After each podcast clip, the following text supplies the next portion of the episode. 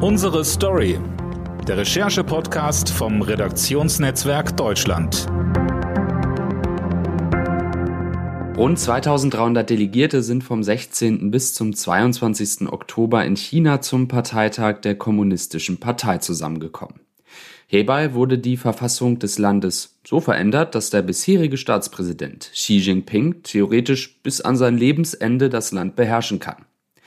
Wie wird er seine neue Machtfülle in Zukunft nutzen und was bedeutet das auch für uns in Deutschland? Darüber sprechen wir in einer neuen Folge von Unsere Story mit dem RD China-Korrespondenten Fabian Kretschmer. Hallo Fabian. Hallo nach Deutschland. Ich habe in meiner Anmoderation ja schon den Parteitag der Kommunistischen Partei erwähnt. Ähm, lass uns damit gleich mal beginnen. Ist Xi Jinping ja jetzt der unangefochtene Alleinherrscher in China bis an sein Lebensende sozusagen? Also unangefochtener Alleinherrscher, würde ich sagen, kann man voll unterschreiben. Momentan sieht es genau danach aus. Ähm, auf Lebenszeit, äh, das wird sich zeigen. Also er hat ja die, diese große Hürde ähm, übersprungen, dass er quasi das Gesetz geändert hat und jetzt ähm, als erster Staatschef seit Mao Zedong ähm, eine dritte Amtszeit ausgerufen hat. Also nach den zehn Jahren jetzt nochmal fünf raufgehangen äh, hat. Ähm, die meisten gehen davon aus, dass er danach zumindest nach jetzigem Standpunkt nochmal fünf Jahre ähm, äh, bleiben wird, weil es gibt keinen wirklichen Nachfolger, zumindest ist er jetzt nicht erkennbar. Aber man muss auch sehen, ich meine, der ist äh, 69 Jahre, der ist ein bisschen übergewichtig, hat mal früher geraucht. Also es kann sein, dass zum Beispiel die Gesundheit dazwischen kommt oder er vielleicht auch ähm, abtreten will in fünf Jahren. Aber wenn ich mein Geld wetten würde, dann glaube ich, wird er zumindest nach diesen fünf Jahren noch weitere fünf Jahre ranhängen. Es ist ja aber faktisch sozusagen nicht mehr möglich, gerade dass sich da ein, ein Gegenpol zu ihm bilden kann, der sich, der sich ähm, aufbauen kann, um dann irgendwann in einer Kampfkandidatur gegen ihn anzutreten. Das ist ja faktisch jetzt gerade gar nicht möglich, oder? Also gegen ihn nicht, aber denkbar wäre, dass er quasi oder seine Fraktion äh, jemanden aufbaut und der quasi dann unter seiner Ägide den Nachfolger bestimmen wird. Ich sage jetzt bewusst nicht gegendert, weil es wird, ähm, ja, also es gibt ja da kaum äh, Frauen in der, in der Parteiführung. Aber ähm, ich denke mal, dass es für ihn auch vor allem aus einem Grund relativ schwierig ist, die Nachfolge zu bestimmen. Man darf ja nicht vergessen, der hat ähm, extrem hart aufgeräumt in der chinesischen Gesellschaft, also jetzt nicht nur äh, die Zivilgesellschaft äh, ausradiert, ähm, aber der hat ja auch in der Elite quasi, also ähm, sein Antikorruptionskampf war richtig hart, also der hat ähm, äh, extrem viele Parteikader, aber auch Unternehmensvorstände hinter Gitter gebracht und generell auch mit, seinen, äh, mit seiner Wirtschaftspolitik viel Wohlstand ähm, äh, zerschlagen. Das heißt, es gibt sehr viele Leute, die sicher nicht gut auf ihn zu sprechen sind. Und sobald er quasi seine Macht lockert, glaube ich, warten die Leute nur darauf, dass ähm, die ihm auf den Fuß steigen. Von daher hat er, glaube ich, da eine gewisse Paranoia. Es gab eine sehr verwirrende Szene während des Kongresses. Ähm, Hu Jintao, der Vorgänger von Staats- und Parteichef Xi Jinping, äh, wurde kurz vor der Abstimmung über die Änderung der, der Verfassung aus dem Saal geführt. Und zwar just in dem Moment, in dem die internationale Presse Zugang erhalten hat. Jetzt muss man ja sagen, diese ganzen Parteitage, das ist ja alles sehr durchchoreografiert. Da passiert ja nichts aus Zufall. Das heißt, dass er rausgeführt wird, während in dem Moment die Presse Zugang erhält das muss ja so geplant gewesen sein. Ähm, auf Videos sieht man oft überrascht, Hu ist und dass er erst ja gar nicht gehen will. War das jetzt nochmal so eine finale Machtdemonstration von Xi? Es wäre möglich, aber ich glaube es ehrlich gesagt nicht. Also es gab eigentlich drei Theorien und die eine Theorie, die du angesprochen hast, wäre, dass es eben komplett geplant war, also eine öffentliche Demütigung, dass er, ja, also Xi Jinping die, seine Macht ähm, äh, ausspricht und vor allem auch so ein Warnsignal ähm, an, sagen wir mal, andere ähm, Politiker, andere Kader im Saal ausstrahlt.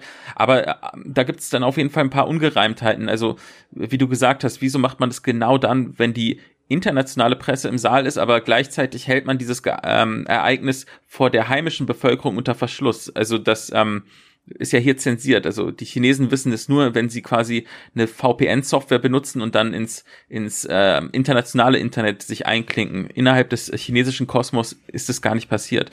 Und ähm, dann gibt's noch eine andere äh, Theorie, äh, die besagt, dass es ein gesundheitlicher Vorfall war. Ähm, das klingt erstmal unglaubwürdig, weil es, sieht nicht, es sah nicht so aus wie so ein medizinischer Notfall.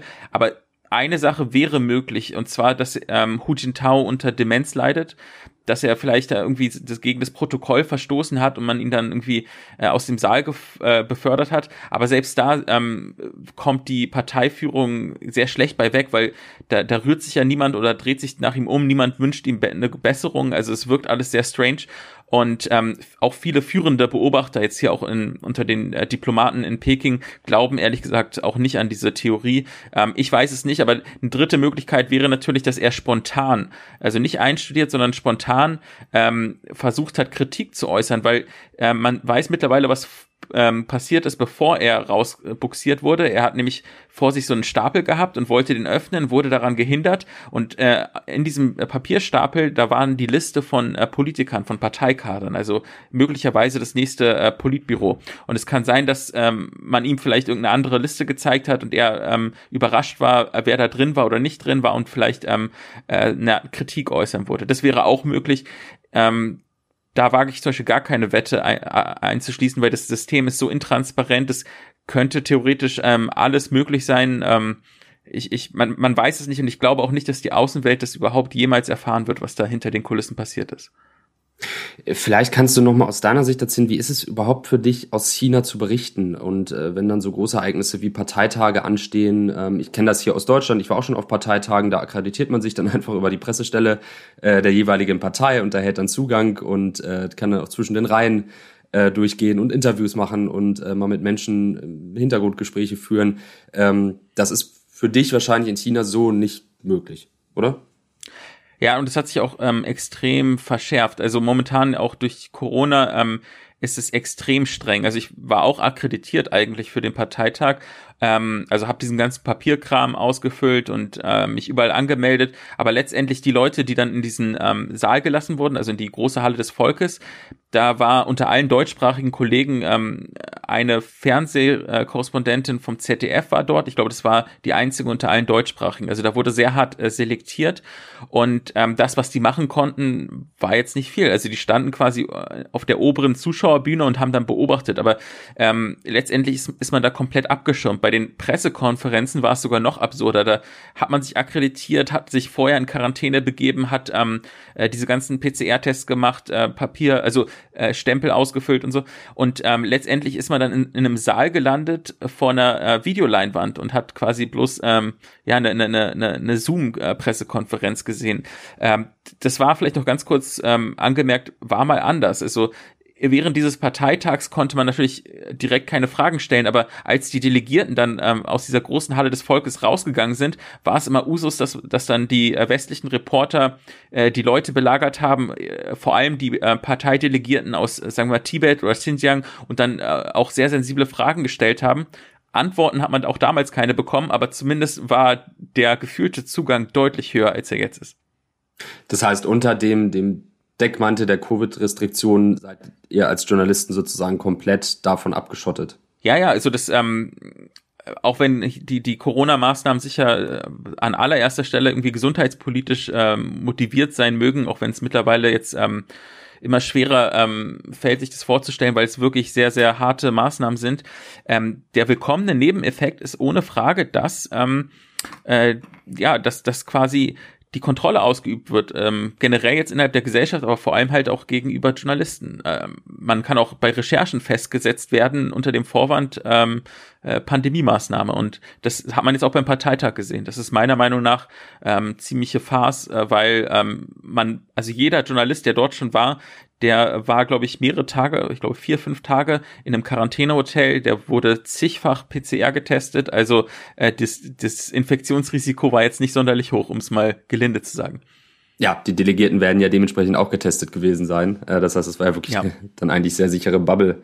Ähm, neben Xi als wiedergewählten Staatspräsidenten gibt es auch eine ja erneuerte Führungsmannschaft hinter ihm. Es war im ständigen Ausschuss und im Politbüro.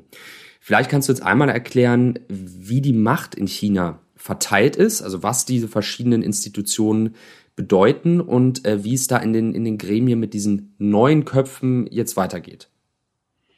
Ja, also äh, generell ist der Machtapparat eine ziemliche Blackbox. Also es ist jetzt nicht immer so transparent, wie man es vielleicht aus Deutschland gewöhnt ist und viele Abläufe weiß man jetzt auch nicht en Detail. Aber ich denke mal, wichtig zu wissen ist, dass ähm, innerhalb äh, des Parteitags, also diese riesigen Sitzreihen, die man gesehen hat, das war das Zentralkomitee. Da sind äh, äh, ungefähr 200 Parteidelegierte aus allen äh, Provinzen angereist und ähm, da sind übrigens auch, weil ich ja vorher die, die Gender-Ungleichheit auch ähm, erwähnt habe, gerade mal elf Frauen. Also da kann man sehen, dass es eine ziemlich männerdominierte Welt ist. Und dann gibt es noch kleinteiligere äh, Gremium. Also aus diesem Partei, ähm, aus diesem Zentralkomitee bildet sich das sogenannte Politbüro. Das sind dann in dem Fall jetzt nur noch äh, 24 Mitglieder.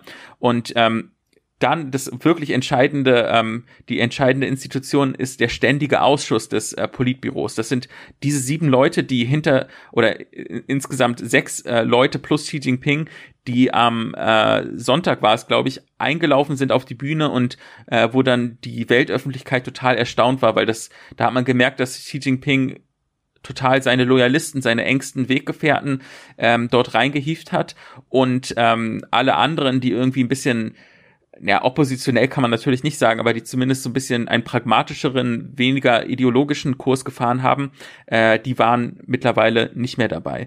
Und ähm, das ist auf jeden Fall eine große Überraschung eigentlich auch äh, gewesen und äh, war ein totaler eine Machtdemonstration von Xi Jinping. Also diese sieben Leute werden den Kurs des Landes bestimmen. Daraus wird sich auch der Premierminister ähm, äh, zusammensetzen. Das ist äh, der Mann, der quasi direkt hinter Xi Jinping am Sonntag in den ähm, Saal in der großen Halle des Volkes eingelaufen ist. Und das war, glaube ich, der größte Schock für uns alle, vor allem für die Leute in Shanghai, weil das ist der Bürgermeister in Shanghai, der auch den Lockdown dort zu verantworten hat, was wirklich eine ganz große Tragödie war. Ich glaube, ähm, viele haben das äh, von den Nachrichten äh, und von den Schlagzeilen noch irgendwie im Hinterkopf, aber das muss man sich mal vorstellen. Da war wirklich die wohlhabendste Stadt des Landes für zwei Monate, teilweise ähm, auch länger für einige Bewohner komplett abgeriegelt. Ähm, man war in seiner Wohnung eingesperrt, äh, teilweise konnte man auch kein Essen mehr bestellen. Also da gab es richtig grauselige Szenen und ähm, so jemand leitet dann jetzt künftig die äh, Wirtschaft. Also das ist sehr kontrovers.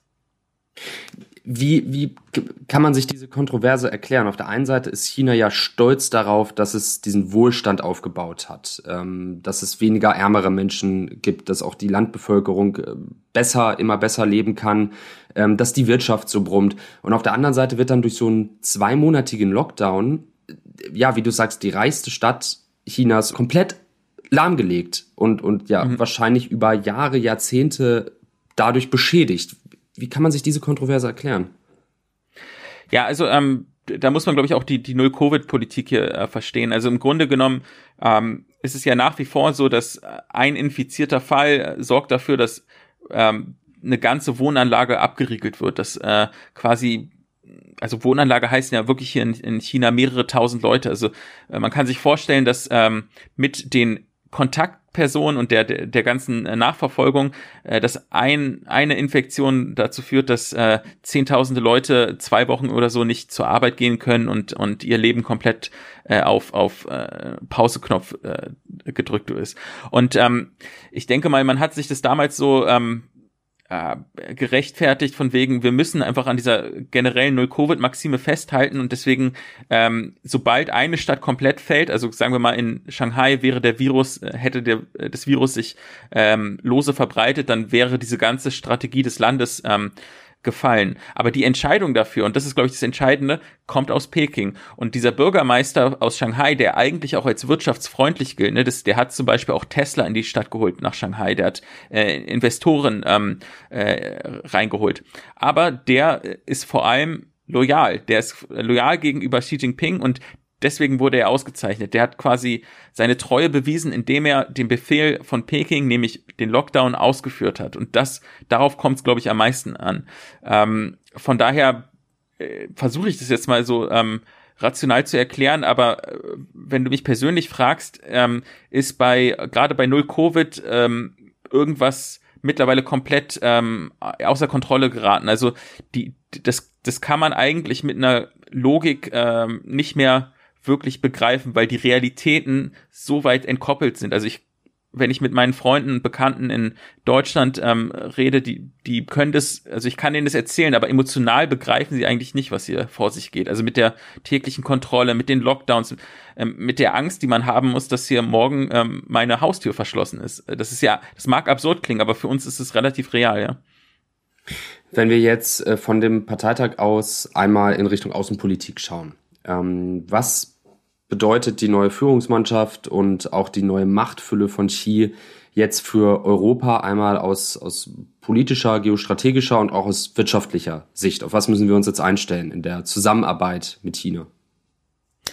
Ja, also ähm, man kann jetzt noch nicht konkret sagen, wer wird der künftige Außenminister, äh, welche Agenda hat der, aber ähm, es ist auf jeden Fall ähm, eine ganz sichere Annahme, äh, zu, zu, vorherzusagen, dass es weiter so geht. Äh, das, was man schon in den letzten, sagen wir mal, eigentlich seit der Pandemie gesehen hat, dass äh, China eigentlich immer äh, aggressiver oder zumindest selbstbewusster auftritt, dass es auch nicht davor zurückscheut, ähm, äh, dass die Botschafter, also gerade in Europa oder auch in, in, in Amerika, teilweise äh, mit obszönen Kampfbegriffen auf Twitter von sich werfen. Also die, diese Rhetorik äh, wird beibehalten werden. Man wird konfrontativ ähm, auftreten gegenüber Europa, natürlich deutlich weniger als gegenüber die Vereinigten Staaten.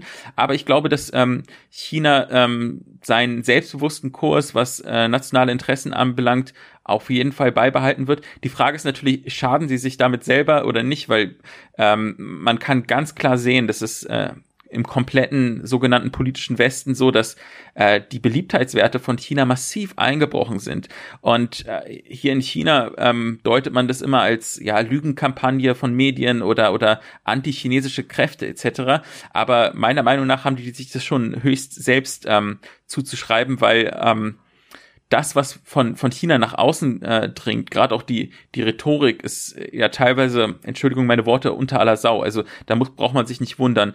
Und äh, ich glaube, so wird es weitergehen und Europa ist da quasi in diesem, ja, relativ in der schwierigen Position zwischen USA und Asien und ähm, ich glaube, äh, China wird schon versuchen, ähm, Europa ja bei der Stange zu halten. Also man kann sich nicht leisten, irgendwie Europa als Handelspartner zu verlieren. Von daher wird es auch ein paar Schamversuche geben, aber gleichzeitig auch ähm, Druckversuche. Ich glaube, das wird ziemlich kompliziert die nächsten Jahre. Das Bundeskabinett will dennoch einen Teil eines Containerterminals im Hamburger Hafen an die chinesische Reederei Costco verkaufen. Da geht es um 24,9 Prozent. Ähm, wir haben das schon im chinesischen Projekt Neue Seidenstraße gesehen, dass sich China wirklich ähm, in, in, ganz vielen Ländern ähm, an Infrastrukturprojekten beteiligt hat, um so ja seinen Einfluss in diesen Ländern auszubauen. Ähm, ist das jetzt sozusagen nur eine Chance, auf die China auch in Deutschland gewartet hat, um auch hier sozusagen mehr Einfluss zu bekommen? Ja klar, aber also man kann auch erstmal wertfrei sagen, es ist ähm, ganz selbstverständlich, dass eine äh, Wirtschaftsmacht ähm, versucht quasi äh, zu expandieren. Das ist ja, das ist ja erstmal was ganz Natürliches. Ich glaube, was man auf jeden Fall verstehen sollte, ist, dass äh, wenn China diese Strategie fährt, auch mit, mit seinen Staatsunternehmen, und Costco ist ein Staatsunternehmen, also diese Reederei, die sich bei äh, am Hamburger Hafen äh, einkauft, da hat man es im Grunde direkt mit der Regierung zu tun. Also die, die, die, der Vorstandschef ist auch dort der Parteisekretär des Unternehmens und die verfolgen natürlich auch wirtschaftliche ähm, Interessen, aber an erster Stelle stehen die Interessen des Staats. Und ähm, das ähm, hinzu kommt, dass es so ein wirklich asymmetrisches äh, Spielfeld gibt. Also der europäische Markt ist relativ offen und ähm, in China wäre das nicht nur undenkbar, es wäre gesetzlich gar nicht möglich, dass sich auch nur irgendein äh, Privatunternehmen und schon gar kein ausländisches Unternehmen in die Infrastruktur äh, des Landes äh, einkauft. Also ein chinesischer Hafen kann nicht zu einem Quadratmeter irgendwie verkauft werden. Das ist in Besitz des Staats. Und ähm, das sollte man sich vor Augen führen. Und klar, es ist im Falle von Hamburg jetzt ein Containerterminal, äh, ungefähr 25 Prozent, das ist nicht die Welt, aber äh, man sieht sehr deutlich, dass ähm, China seine wirtschaftlichen Muskeln immer dann spielen lässt, wenn es um politische Entscheidungen äh, geht. In Europa ist, fühlt man sich immer noch so ein bisschen äh, weit entfernt, aber jetzt hier in der Region, äh, Beispiel Südkorea, die haben ähm, von heute auf morgen ähm, sämtliche Touristenvisa gecancelt bekommen, also von chinesischen Touristen nach Südkorea, als die ähm, erlaubt haben, einen äh, Raketenabwehrsystem der Amerikaner auf ihrem auf ihr Territorium zu installieren. Und das war eigentlich äh, hatte vor allem mit Nordkorea zu tun. Aber da, da hat da hat quasi die chinesische Regierung einen Milliardenschaden für die südkoreanische Wirtschaft verursacht wegen dieser Entscheidung. Ähm, Australien, die haben zu Beginn der Pandemie äh, gefordert, dass man ja eine Untersuchung gegenüber den Fehltritten ähm, Chinas zu Beginn der Pandemie ähm, einleitet da, da gab es einen riesigen Boykott, Boykott ähm, Kohleimporte sind eingebrochen, ähm, äh, Weinverkäufe etc. Dann, wenn es dann passiert, ne, und dann ist es eigentlich fast schon zu spät. Und ich glaube, in Europa ist es nur eine Frage der Zeit, dass sowas auch kommen kann. Gerade Deutschland, wir sind äh, wirklich relativ stark abhängig im Euro europäischen Vergleich, sogar am stärksten abhängig von der Volksrepublik China. Ein weiteres außenpolitisches Feld, auf das wir blicken müssen, sind die Verbindungen von China und Russland. Ähm, China wird ja noch als ja, einer der wenigen Verbündeten des russischen äh, Präsidenten Wladimir Putin angesehen. Ähm, was würdest du sagen, welche Rolle spielt der Krieg Putins gegen die Ukraine in China? Ist das, ist das ein Thema im Land? Wie steht Xi wirklich dazu? Ja, also jetzt innerhalb der Bevölkerung hat das Interesse doch ziemlich nachgelassen. Ne? Also es ist nicht mehr so das große Thema, ähm, wie es ja auch in Europa noch ist. Ähm, hier fühlt es sich ein bisschen weiter weg an.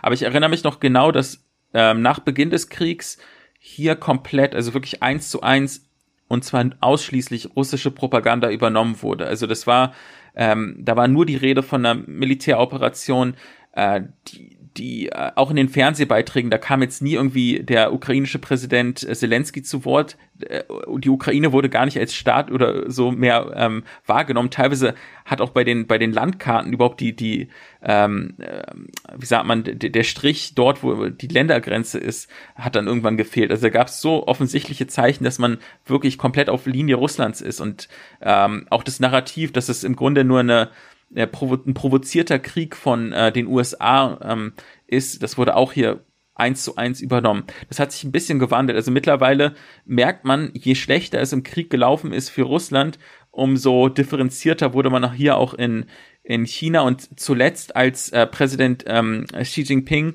äh, sich mit Putin in Zentralasien getroffen hat, bei so einem Regionalgipfel, da hat man auch leichte kritische Töne vernommen.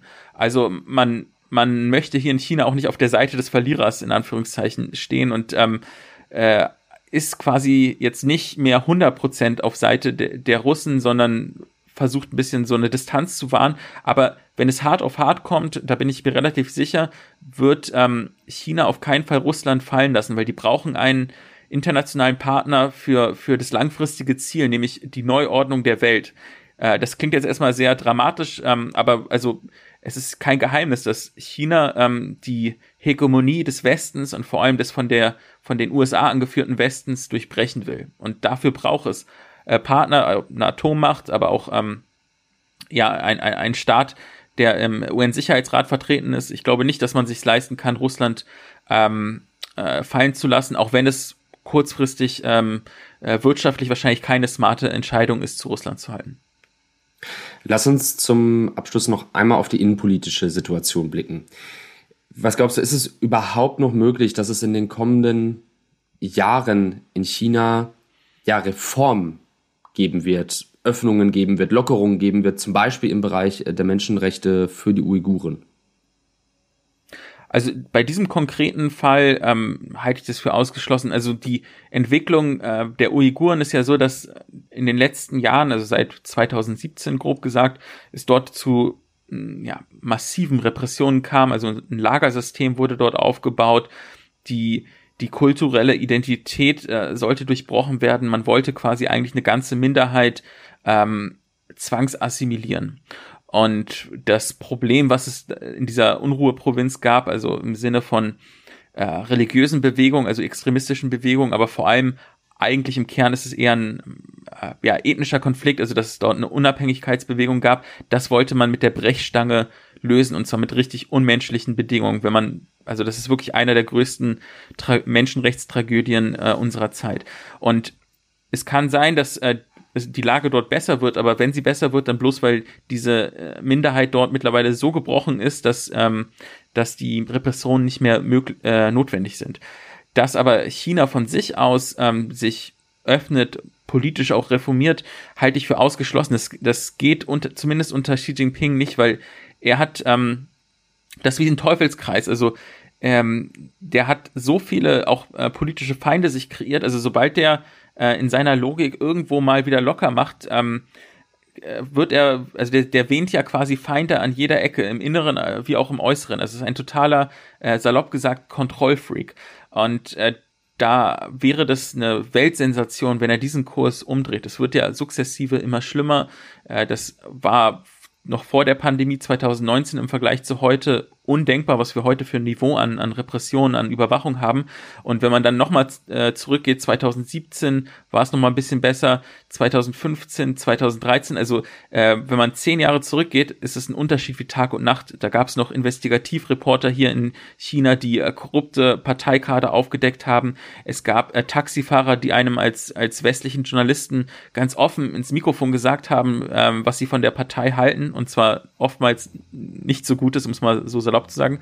Und ähm, auch Experten von ähm, Umwelt-NGOs haben Skandale aufgedeckt etc. Das sind alles Dinge, die wären heute komplett undenkbar.